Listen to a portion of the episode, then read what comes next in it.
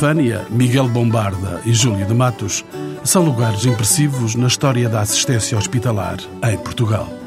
O Hospital Pediátrico, sonho da Rainha Dona Estefânia, foi considerado ao tempo da construção em 1887 um dos melhores do mundo.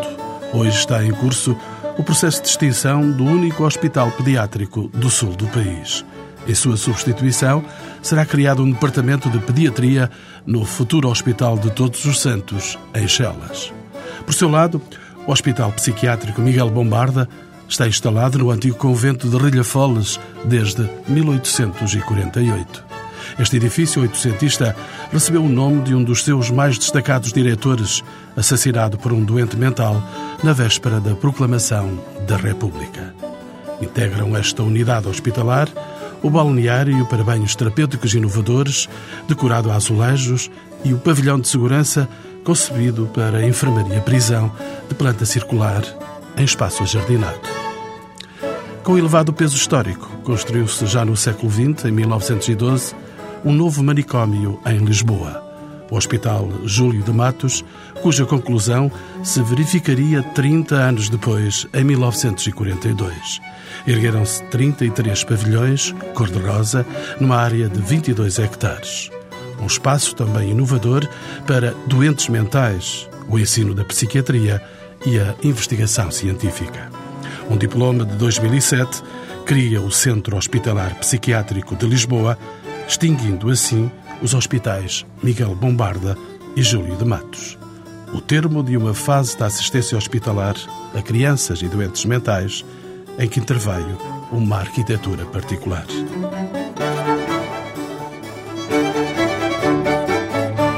Tenho comigo quatro convidados que, a seu tempo, irão abordar a filosofia que presidiu à configuração deste património especial. Maria Teresa Neto é médica, pediatra, neonatologista e membro da Comissão do Património Cultural do Centro Hospitalar Psiquiátrico de Lisboa. Vítor Albuquerque Freire, economista, é administrador hospitalar e responsável pelo pavilhão de segurança e do Museu do Hospital Miguel Bombarda. Ricardo França Jardim, antigo colunista do Jornal Público, médico psiquiatra, é o atual presidente do Conselho de Administração do Centro Hospitalar Psiquiátrico de Lisboa. E Maria Rito Lino Garnel, investigadora de História Contemporânea na Universidade de Coimbra e no Centro de Estudos de Sociologia da Universidade Nova de Lisboa, de quem escuto a explicação dos diferentes modos de evolução do pensamento médico e do trato de doentes nos últimos séculos. Eu acho que a primeira grande diferença é a passagem de uma concepção da doença como fruto de um desequilíbrio individual para a doença entendida como uma invasão do corpo com sede localizada. E esta é mais ou menos, a grande diferença que separa a medicina galénica, que vigorou até meados do século XVIII, para a medicina que se desenvolve depois no século XIX. E há uma coisa curiosa, nos finais do século XVIII começa a ser muito notório que, a par deste entendimento da doença como uma invasão externa do corpo, começa-se a prestar uma grande atenção a fatores externos, climáticos, geográficos, etnológicos, no fundo, num conjunto de fatores que os historiadores da especialidade costumam entender como uma revivescência do pensamento hipocrático. Isto traduz muito bem um ambiente cultural que não é específico nem é exclusivo da medicina, mas que tem traduções no campo da história ou da filosofia. Basta pensar, por exemplo, na obra de um Montesquieu, de um, de um Voltaire, com a sua atenção aos fatores climáticos ou aos fatores etno, eh, etnográficos. Simultaneamente, este mesmo ambiente cultural despertou o poder político para a importância da saúde das populações. Portanto, a saúde das populações começa a tornar-se um objeto político, porque uma mão de obra produtiva tem que ser uma mão de obra saudável. Portanto, temos aqui dois polos de desenvolvimento. Por um lado, um entendimento da doença individual que começa a ser vista como uma invasão do corpo, e por outro lado, a criação de um conceito de uma saúde pública que tem a ver com a saúde das populações, que podia ser traduzida por estatísticas de natalidade, de mortalidade, de morbilidade. Quer dizer que o doente passa a ser entendido de modos diferentes do que era habitualmente e que há, naturalmente, também um maior número de especialidades. Muito sinteticamente, eu diria que o doente, nos finais do século XVIII, princípios do século XIX, chama o médico, o médico pergunta-lhe o que sente, o doente diz o que tem e o médico prescreve o tratamento que julga apropriado. Nos finais do século XIX ou do século XX, o doente chama o médico ou vai ao consultório e o médico não lhe pergunta o que tem, pergunta-lhe o que sente. E o doente descreve aquilo que sente e o médico que tem os sentidos eh, clínicos eh, hiperapurados, o ver, o escutar, o cheirar, o apalpar, a utilização de meios auxiliares do diagnóstico, acaba por ser ele quem tem o poder de enunciar, de nomear a doença da qual o doente é portador. E isto é uma diferença abissal na relação entre médico e doente. Ao longo do século XIX, por razões eh, várias, entre as quais este ímpeto de racionalidade secularizadora na qual a medicina moderna se forma, este entendimento de que toda a doença tem uma tradução com uma sede localizada e, por outro lado, a inviolabilidade do corpo deixa de ser um tabu, isto permite avanços específicos e de especialidade ao médico.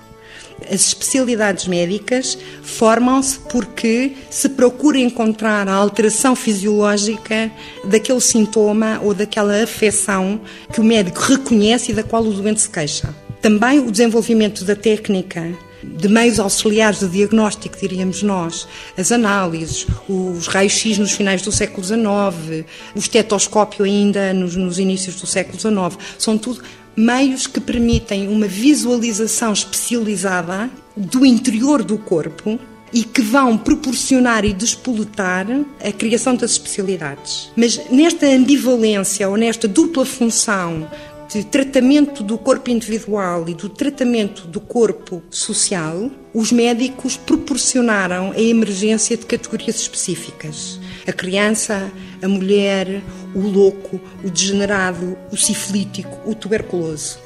E a técnica soube acompanhar muitas vezes com o auxílio imprescindível da farmácia, com os quais a medicina teve sempre relações polémicas, mas conseguiram acompanhar e dar parcialmente resposta a estas doenças, a estas especificidades, a estas patologias sociais que os médicos ajudavam a diagnosticar e ajudavam a tornar transparentes aos olhos do poder político. E quem deu seguimento, porventura, a estes passos da história, Dr. Vítor Freire, economista e administrador hospitalar, o sistema hospitalar, naturalmente, eh, criou expressões diferentes à medida que, e como vimos nos passos da história, à medida que doenças novas eram identificadas, os doentes eram tratados de modos diferentes. Ao longo do século XIX, verifica-se o surgimento desses hospitais e começam precisamente com os hospitais psiquiátricos, já no final do século XVIII, princípio do século XIX, nos países mais, mais avançados da Europa e na América do Norte. Uma tendência que chegou relativamente atrasada a Portugal, porque o nosso primeiro hospital psiquiátrico só é fundado em 1848. Um atraso talvez explicado por várias circunstâncias políticas, como as invasões francesas, a mudança da capital para o Rio de Janeiro, que durou 12 anos, os nós esquecemos muitas vezes desse facto. Depois, uma revolução liberal precoce também no, em termos europeus, uma guerra civil e depois, finalmente, com o período já da regeneração, por meados do século XIX, surge então esse primeiro hospital especializado, digamos assim, psiquiátrico, portanto, eh, em Lisboa, o Hospital de Rilhafoles. Doutora Vernel, vão ser criados hospitais de raiz de acordo com programas políticos. Um, sim, desse ponto de vista, o, um, entendimento ou um, o intercâmbio entre poder político e pensamento médico foi grande, como é evidente.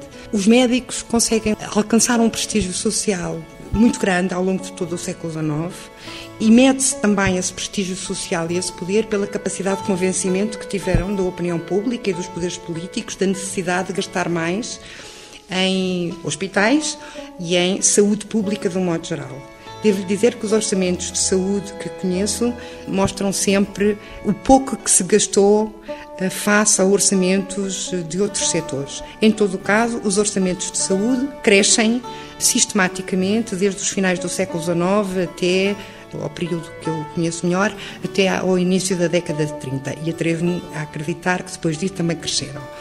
Mas houve muitas dificuldades, porque a medicina, apesar de todos os seus avanços, que foram notáveis e grandes, como é evidente, encontrou muitas vezes os seus limites no combate das doenças epidémicas. Durante boa parte do século XIX, a cólera, a difteria, a febre amarela, a peste, a varíola, foram, eh, as gripes até, foram eh, epidemias que pareciam testar os limites da ciência médica e para a qual a medicina não teve, durante todo o século XIX e o início do século XX, boas respostas, excetuando o caso da varíola. De facto, a inoculação primeiro e depois a vacinação funcionava, mas eh, durante boa parte do século XIX não se sabia porquê. Sabia-se empiricamente que aquilo funcionava.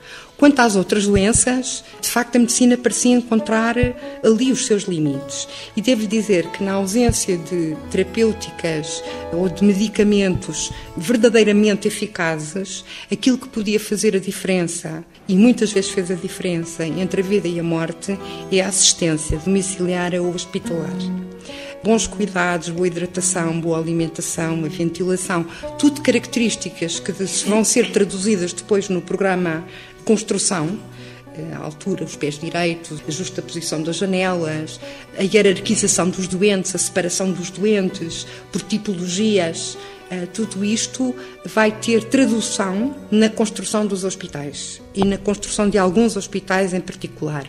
Doutora Rita Granel, em que é que estes hospitais se distinguiam dos anteriores? O que é que se procurava com estes novos hospitais? Estou certa que o Dr. Vitor Freire lhe saberia responder muito melhor do que eu.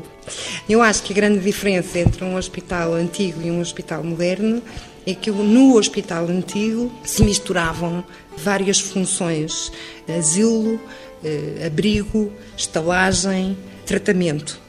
E o hospital moderno é um espaço totalmente medicalizado. Para mim, diria eh, que a diferença entre um e outro é esta: um espaço absolutamente medicalizado ou um espaço amplo que albergava uma série de outras funções, também elas foram sendo especializadas por este nosso olhar moderno que divide e separa para poder dar conta da totalidade. Dr. Vitor Freire é economista, é administrador hospitalar. O conceito de hospital moderno, para mim, surge com o Hospital do Renascimento, portanto, há 500 anos, no final do século, século XV. O hospital, enquanto instituição destinada exclusivamente a doentes agudos e não a doentes incuráveis, essa separação é importante. E depois, em termos de organização e funcionamento, um conceito e um modelo hospitalar onde convergem várias disciplinas, que não só a medicina, como a farmácia, e com alguma independência, independência dentro da estrutura eh, funcional, como a farmácia, também a, a, enfermagem, a própria gestão, onde convergem também saberes já dos arquitetos. Os arquitetos e os engenheiros são chamados a estabelecer um determinado conceito de disposição ou layout das instalações, tudo isso surge com o Renascimento. E em Portugal surge com o Hospital Real de Todos os Santos, fundado em 1492 e que entra em funcionamento por volta de 1502, 1503. Doutor França Jardim. Uh, o Hospital Psiquiátrico surgiu numa função um pouco custodial. E eu acho que é muito interessante um livro, de vez em quando eu falo sobre ele com o Dr. Vitor Freire, que é o alienista do Machado de Assis. Não é? Exatamente. Exatamente. Em que tudo o que era de estranho foi internado, não é? Até que ele chegou à conclusão de que o paradigma da normalidade era ele e que libertava todos os outros, não é? É que a face custodial do hospital reverteu de facto num prejuízo para os doentes. Aliás, isso é muito bem descrito por Oliver Sacks, num antropólogo em Marte, que é o doente, para se proteger de si próprio e, e, da sociedade, foi internado durante 20, 30, 40, 50 anos. Ainda ontem vi no Hospital Bombardo um doente que está internado há 50 anos numa enfermaria forense. O seu mundo de relações desapareceu. Está numa instituição que lhe dá tudo o fato, o alimento, etc, etc, e que lhe traz realmente uma, uma deterioração grande. E isto foi, com certeza, que algo que ainda hoje estamos a pagar. Doutor eh, França Jardim, é neste contexto do, do hospital moderno que surge então o Miguel Bombarda, que surge Júlio de Matos?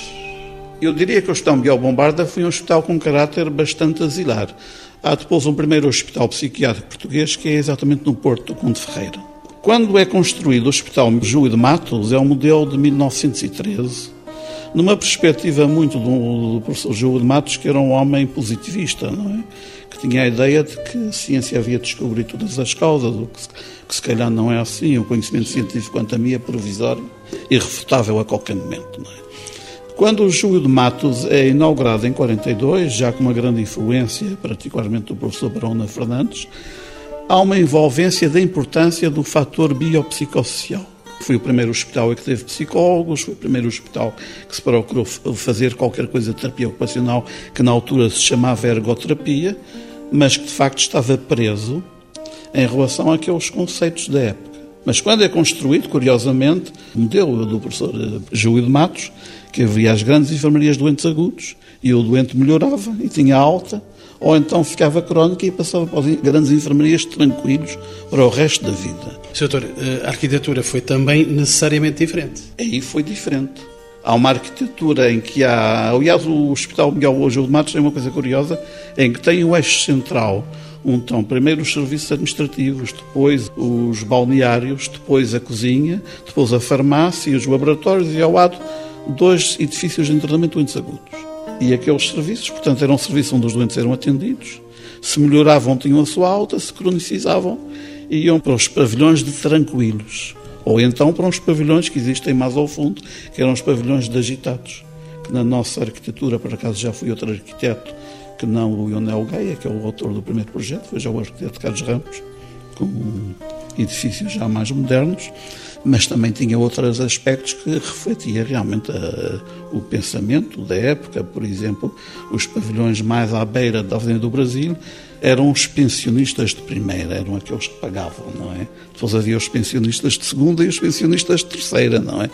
Como nos caminhos de ferro e como nos navios, não é? Está lá refletido. Isto no Bombarda não foi tanto assim, porque foi uma adaptação de um convento, não é? de um edifício que já existia. Não é? Chamo à nossa conversa a doutora Teresa Neto, ela é médica pediatra. Que particularidades tem o, o seu hospital, Dona, Dona Estefânia?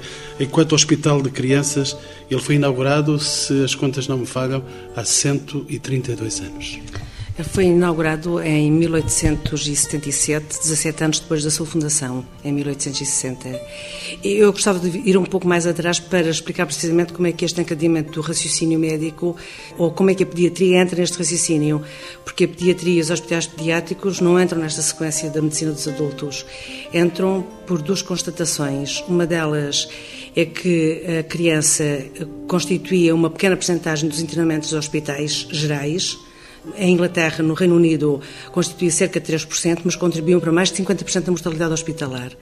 E isso era muito gravoso para as administrações hospitalares. As crianças estavam internadas no meio dos adultos, não eram esquecidas. A, a gravidade das doenças é que era enorme e, portanto, as crianças morriam muito.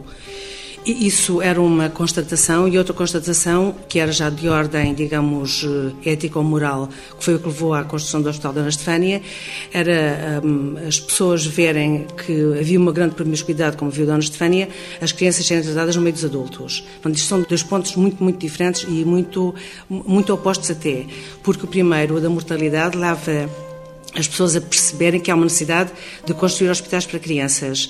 Só que construir um hospital para crianças, nem toda a gente defendia isso, porque as crianças eram doentes muito difíceis de tratar, e já aqui foi dito, o adulto sabe queixar-se, mas a criança não sabe queixar. E, portanto, tinha que ser adivinhada a doença que a criança tinha. Esse era um problema muito grave.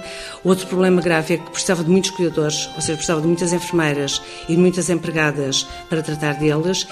E uma situação que era extremamente prejudicial para a criança é que ela tinha o mau hábito de repente ficar muito doente e morrer. Isto é mesmo dito assim nos escritos de meados do século XIX.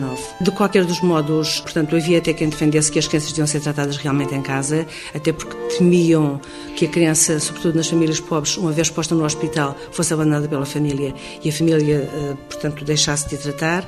Por outro lado, eh, havia também quem achasse que a criança doente, a família não a ia deixar ficar no hospital precisamente porque ela estava doente e, portanto, era uma altura em que precisava muito dos carinhos da mãe. E, portanto, isto são tudo teorias antagonistas, não é?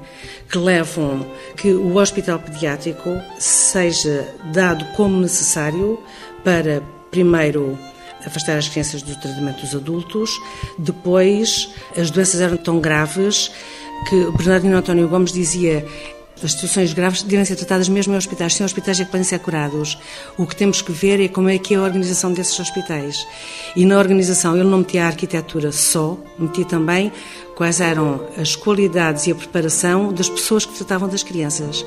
E isto é uma visão super moderna, ou seja, o que é discutido na segunda metade do século XIX é aquilo que nós hoje continuamos a discutir, é que a criança, para ser tratada, precisa de prestadores de cuidados especiais é? que percebam o que é que é a criança, quer seja o médico, quer seja a enfermeira, quer seja o auxiliar de ação médica. E esse é que ele, ele considerava que a, eh, a organização do hospital pediátrico tinha que ter isso em consideração. Este hospital eh, pediátrico de Dona Estefânia, tão conhecido entre nós, e há 130 anos, ele trazia já essa inovação, criou já esse modo de ser e de atenção diferente para com as crianças. É. Uma das razões, precisamente, para a necessidade dos hospitais pediátricos é que não se sabia o que, é que era a pediatria, né? o que, é que eram as doenças nos tratamentos pediátricos. Eram, era uma ciência desconhecida, uma ciência que começa a nascer precisamente em meados do século XIX e, portanto, era bom que as crianças estivessem juntas para se poder estudar a patologia e a terapêutica para as pessoas aprenderem a tomar conta das crianças.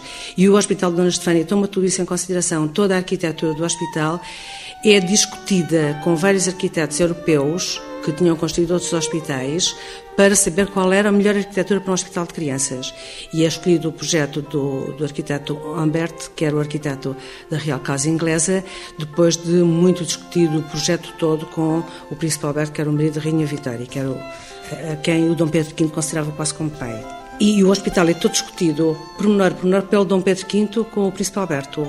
Quer a dimensão das enfermarias, o número de janelas, a altura, a cubicagem de ar, o arejamento das enfermarias, como é que é, deve ser feito o, o chão das enfermarias, deve ser de soalho corrido e encerado de maneira que possa ser lavado sem que o chão uh, retenha a umidade, porque depois era prejudicial para as crianças. O hospital está construído sobre abóbadas, portanto está afastado do chão, não está construído, não tem, os alicerces não estão uh, postos sobre o chão, tem, tem abóbadas que são lindíssimas, precisamente para afastar o edifício principal do solo, de maneira a evitar eh, doenças que possam daí advir. Tem uma área de descanso? Tinha na altura uma coisa muito lindíssima, que era um claustro central com várias abóbadas, tinha um corredor que, portanto, ficava parcialmente protegido das intempéries, onde os doentes, doentes poderiam circular, e que na parte de cima tinha um corredor a toda a volta para a convalescência dos doentes, para apanharem precisamente sol. É muito curioso. Portanto, havia cuidados, tinha casas bem, tinha água corrente, tinha. Uh, tinha um parque?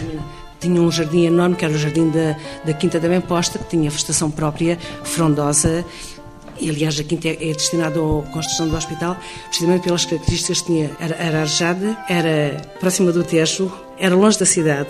É muito curioso porque os médicos que iam prestar assistência aos doentes do Hospital da Ana Estefânia, que vinham, portanto, do Hospital de São José, tinham ajudas de custo para a deslocação. Mas foi todo pensado precisamente para a criança. Teríamos um espaço de privilégio para cuidar das crianças. Saímos de Dona Estefânia e entramos no Miguel Bombarda. Dr. Vitor Freire, o Miguel Bombarda, aí destacam-se outras áreas. Era um hospital diferente. Portanto, o Hospital Miguel Bombarda é o primeiro hospital psiquiátrico português e, portanto, corresponde exatamente ao Hospital de Rilhafoles.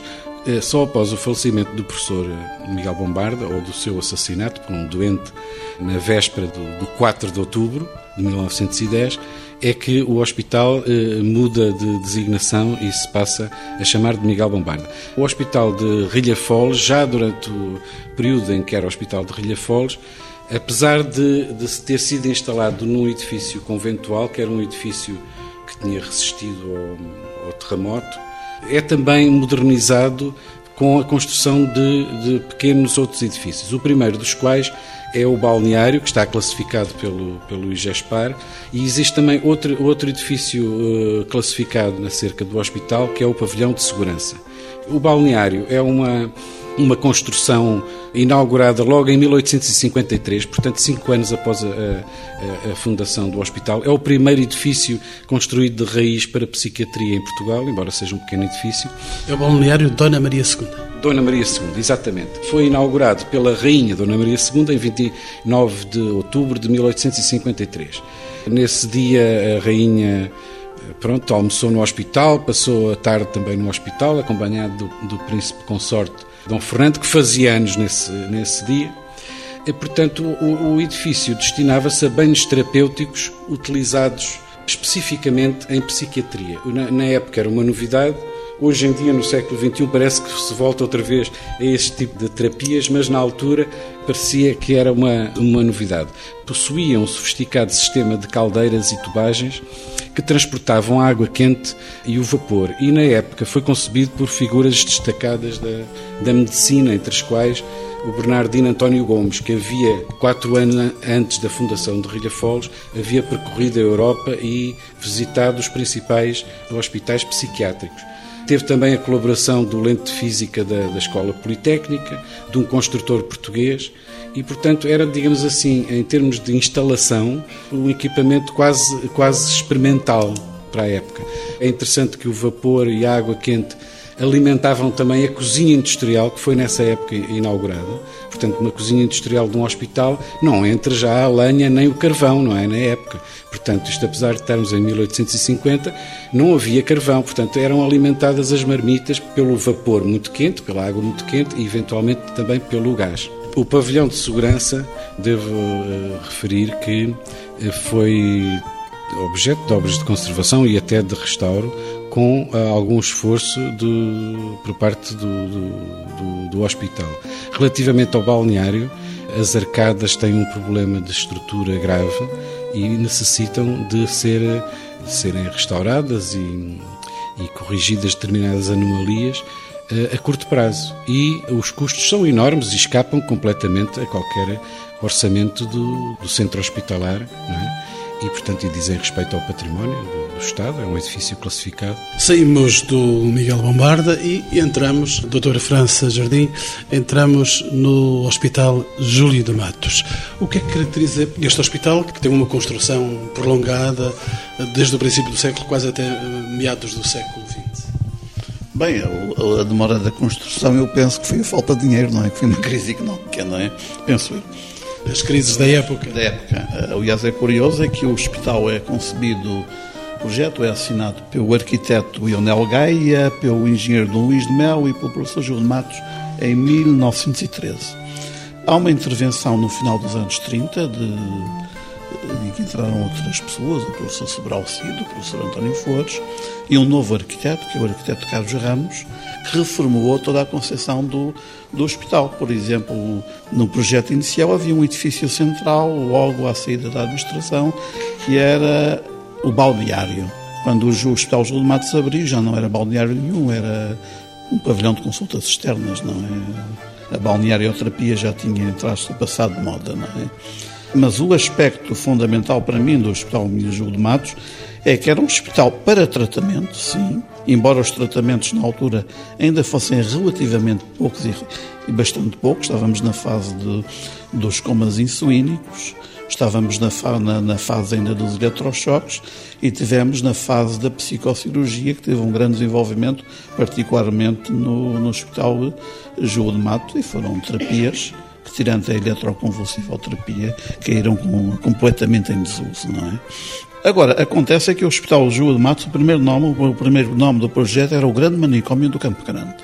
Portanto, era qualquer coisa que ficava no Campo Grande, que ficava rigorosamente fora de portas, não é? Aliás, há umas fotografias dos anos 40, 43, tiradas da, eh, da administração do Hospital Júlio de Matos para a porta principal e, de facto, não existe nem o bairro de Alvalade, nem, nem a Avenida do Brasil. Eh, portanto, é que estava realmente no meio no meio de nada, quer dizer, aliás, a maior parte dos hospitais psiquiátricos foram todos construídos fora de portas, exatamente, com o objetivo de, de isolar este sujeito incómodo que era o alienado. É? Doutor França Jardinha, há aqui uma questão relevante, eh, de facto, do que eh, me está a dizer. Que relação há entre o programa arquitetónico e paisagístico e a terapia a que estava vocacionado este espaço? Quando é construído o hospital, portanto, há alguns edifícios que têm objetivos diretos para tratamento, mas em relação ao tratamento, e há alguns outros que têm objetivos apenas custodiais, não é? É curioso que o, o parque, que é muito bonito, é uma parte de 22 hectares, não é? E que ainda lá está, é bem tratado, foi planeado de acordo a alguns aspectos, de acordo com, com as necessidades do parque. Há uma memória do professor Barona Fernandes, que foi o primeiro diretor clínico do hospital, que descrevia nas cercas dos pavilhões doentes agudos alguns espaços arborizados, que era para os doentes tranquilos, e alguns espaços relevados para os doentes agitados. Diz, eu não sei se, é, se corresponde a uma verdade, é que as primeiras sebes de piracanta foram introduzidas no Hospital Júlio Matos, que foram também lá introduzidos os primeiros, os primeiros castanheiros da Índia, que formam aquela base frondosa de, da entrada, mas eh, houve uma verdade, uma preocupação grande na escolha eh, da arborização do parque. Como é que o crescimento da cidade de Lisboa incorporou estas funções no seu tecido histórico e de expansão? Portanto, o hospital, quando foi criado e inaugurado, era o Hospital Real da Bemposta e ficava situado na Quinta da Bemposta, que era uma parte da Quinta do Infantado. Estamos a falar do pediátrico. Do pediátrico, o Hospital Dona Estefânia. Quando a rainha morreu, o hospital foi doado a, portanto, ao reino, em 1872 e nessa altura o povo deu-lhe o nome da rainha, porque adoravam a Rainha Dona Estefânia, e deu-lhe o nome eh, Hospital Rainha Dona Estefânia. E o bairro nasce depois com esse nome por causa do hospital. Portanto, toda aquela zona de Lisboa que não existia anteriormente ao hospital, eh, era uma zona agrícola, a única coisa que existia portanto, era o Palácio da Bemposta, que já existia previamente na Quinta, na parte sul da Quinta. Esta parte é a parte norte da Quinta. Portanto, existia o, o Palácio Real da Bemposta e depois o hospital, e depois o, o bairro foi crescendo à roda disto e tomou o nome do hospital. É o bairro que, tá, que toma o nome do hospital e não ao contrário. É, é, é, a zona da Estefânia por causa do Hospital da Estefânia. Doutora Rita Garrão. Eu diria que mesmo com os hospitais acontece o mesmo que com os cemitérios. É o que aconteceu com os cemitérios. Os cemitérios, quando foram eh, planeados e pensados em 1835, eh, pensava-se que este convívio dos mortos com os vivos fazia muito mal aos vivos. E os maus cheiros dos corpos em putrefação eram absolutamente de evitar, e daí que os cemitérios fossem construídos obrigatoriamente em, em sítios altos, varridos pelos ventos, de preferência a uma certa distância das cidades. O crescimento urbano acabou por os envolver, e quando isso acontece, nos finais do século XIX, já ninguém receia este convívio este comércio mais íntimo. Aquilo que está a acontecer nos finais do século XX é que, por razões não de miasmáticas ou de perigosidade dos hospitais, há, no entanto, um movimento que se sente de querer expulsar novamente os hospitais para fora das cidades, por razões que não se prendem, penso eu, com nenhuma natureza da perigosidade, quer dos loucos ou dos doentes infectocontagiosos, mas apenas porque os terrenos onde eles estão são centrais, são muito bem localizados.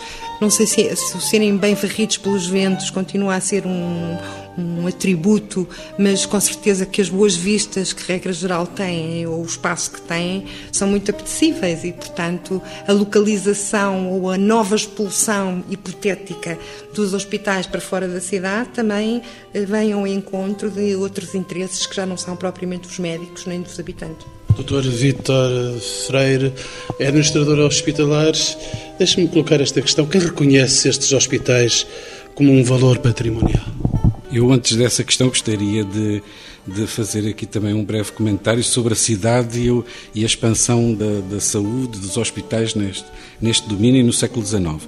É que o que é importante também repararmos é que a expansão dos novos hospitais quase que forma, se nós formos ver todos os hospitais em planta, na planta de Lisboa, formam quase que um, um eixo a partir de quê? A partir do Hospital de São José nomeadamente, por exemplo, o Hospital de Rilha Foles, que aproveita uma antiga quinta, existente em redor do, do convento dos Padres de São Vicente de, de, Paulo, vem no seguimento do Hospital de São José. E o Hospital de Rilhafoles fica dependente do Hospital de São José em termos financeiros. Portanto, em termos de administração, todos estes hospitais vão ficar dependentes do Hospital de São José. Muitos dos médicos eram também eh, professores na Escola Médico-Cirúrgica, que se estabelece junto do Hospital de São José em 1836 e, portanto, toda a sucessão de hospitais que vão sendo fundados, alguns aproveitando conventos, como por exemplo o Hospital de Santa Marta, se localizam neste, neste local. Mais tarde o Instituto de Câmara Pestana, por exemplo, o próprio asilo de mendicidade que depois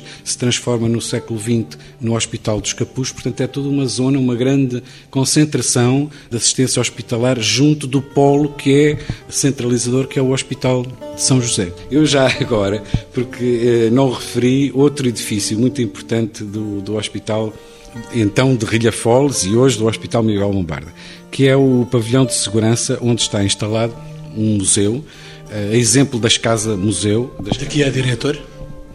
Exatamente. Portanto, o pavilhão de segurança é fundado com o objetivo de internar os loucos vindos da penitenciária de Lisboa. Portanto, é uma, uma enfermaria-prisão, não é significativo nem corresponde a uma enfermaria psiquiátrica típica da época, mas, a exemplo de outros países, dos países mais avançados, criavam-se enfermarias forenses destinadas a este tipo de, de doentes e também aos doentes inimputáveis. Portanto, o edifício é um edifício com uma memória terrível, com uma vivência terrível, porque eram doentes classificados na época como furiosos, aos quais eram aplicados coletes de forças, que entrou em funcionamento em 1896. Mas, paradoxalmente, é um edifício muito belo. E é estranhíssimo como é que pode ser belo um espaço daqueles de reclusão e de sofrimento, não é? Além de ser um, um, edifício belo, é também um edifício panótico, que é uma coisa que as pessoas geralmente não sabem, que é um edifício uh, concebido especificamente para a observação a partir de uma torre central. Isto foi a ideia, já vem do século XVIII, de um senhor chamado Jeremy Bentham, e no mundo existem muito poucos edifícios panóticos. Lisboa tem um edifício panótico, que é o pavilhão de, de segurança. Além disso, o edifício também exibe uma linguagem formal revolucionária em termos de arquitetura e de estilo. Todas as arestas são, são arredondadas, tanto dos vãos das portas como dos bancos, isto no pátio interior e também no exterior e que são arredondados com uma feição racionalista, digamos assim, antecipando o design de produto ou design industrial dos anos 20 e da própria arquitetura dos anos 20 e 30 do século XX. Portanto, em termos de inovação, é um edifício altamente inovador em termos de arquitetura e um marco até, direi mesmo, um marco na história da arquitetura portuguesa geral do virar do século. Mas certamente onde nenhum de nós gostaria de entrar. Entretanto, e como ronda final deste programa dos Encontros com o Património, o que é que se pretende, Dr. Eh, França Jardim, o que é que se pretende para o futuro deste conjunto patrimonial? Não faço a menor ideia. Uh, o que lhe posso dizer é que o, em relação ao Hospital Miguel Bombarda, há dois espaços que são classificados, que é o balneário e, a, e esta enfermaria de segurança. Em relação ao Hospital João de Matos, eu penso que, enfim, ao nível de nós em dia estamos numa fase de reforma da saúde mental a ideia que nós hoje em dia temos é que os doentes mentais, nas suas fases agudas, devem ser tratados em serviços de medicina, em hospitais gerais, não é? Em, juntamente com as outras especialidades. Essa é a nova orientação. É uma orientação que é bastante, é bastante antiga, é uma lei de saúde mental de 1985 que defende estes pontos de vista e é uma coisa perfeitamente consensual ao nível do do Conselho da Europa, ao nível das recomendações da Organização Mundial de Saúde, etc., em que nós fazemos o internamento nas fases agudas e que geralmente a nossa média de tempo de internamento para doentes agudos é roda de 15, 18 dias e devemos devolver o doente à família e à comunidade o mais rapidamente possível. E devemos ter redes de cuidados continuados para prestar cuidados a estes doentes, não só hospitais de dia, áreas de dia, centros de dia, etc. Temos algumas coisas, falta-nos construir muito. Agora, Os hospitais psiquiátricos, por exemplo, no caso do Centro Hospital Psiquiátrico de Lisboa, tem cerca de 550 camas à roda disto, cerca de 180 camas são para doentes agudos, cerca de 200 e tal camas são para doentes de evolução prolongada que não deveriam nem precisam de estar ali, e temos neste momento uma série de camas à roda de 90 de reabilitação, já de residências em que os doentes estão lá de uma forma mais ou menos autónoma, de unidades de treino residencial, etc. E o futuro, aliás, em todo o mundo, é o desaparecimento dos hospitais psiquiátricos enquanto instituições custodiais, não é? Doutora Teresa Neto, médica e pediatra, o seu querido hospital. O hospital tem património arquitetónico, digamos, ele foi, foi, o hospital foi remodelado em 1960 e, portanto, a parte mais, mais bonita, que era o claustro, com 29 arcadas, foi, foi destruído. O hospital passou de dois pisos para três pisos. Tem a fonte original desse claustro, que está neste momento na cerca do hospital. Tem um jardim muito bonito, é, é um, é um sítio lindíssimo, no centro da cidade, lindíssimo. Temos muito receio que seja invejado por muita gente por muitas corporações e por muitas, uh, e por muitas empresas. E tem uma capela lindíssima com um retábulo que veio do Seldorf, que foi a cidade onde veio a Rainha Dona Estefânia quando veio para casar. Foi pintado lá e que representa, portanto, é o retábulo da Nossa Senhora da Conceição, onde tem pintada a Rainha Dona Estefânia, que está a interceder junto da Nossa Senhora para as crianças que estão no primeiro plano. É um retábulo lindíssimo. A capela é muito bonita. Nessas obras de 1960 foi, foi parcialmente cortada mas é um local de culto impressionante, que é muito desconhecido das pessoas de Lisboa. Eu devo dizer que o padre Carlos Azevedo, que é o nosso capelão, recebe cerca de 1.500 peregrinos por ano, vindos de todas as partes do mundo, que fazem a peregrinação dos pastorinhos em Lisboa. E um dos sítios de visita é o Hospital Dona Estefânia, precisamente que morreu lá a Jacinta Marto. Doutora Rita Garnel, é necessário alguma intervenção especial, eh, mesmo divina, para que este património não se perca? Eu acho que, como em tudo, é uma questão de equilíbrio e de bom senso. Eu estava aqui a ouvir o Dr. Ricardo França Jardim, já tenho conversado com o Dr. Vitor Freire, estava a ouvir a Dra. Teresa. Está a pensar que é óbvio que não se pode patrimonializar tudo e que hum, alguma coisa se vai sempre perdendo. Mas uma sociedade sem memória é uma sociedade doente, como poderá qualquer psiquiatra dizer, um indivíduo que não tem memória é patológico. E se nós nos vamos dar ao luxo de sacrificar constantemente tudo o que é a nossa memória coletiva, vamos ficar mesmo muito doentes. Mas é como em tudo, é preciso uma questão de equilíbrio e que o bom senso se sobreponha a interesses económicos e financeiros cujo apetite é voraz e que põe em risco constantemente os espaços mais sagrados da nossa memória.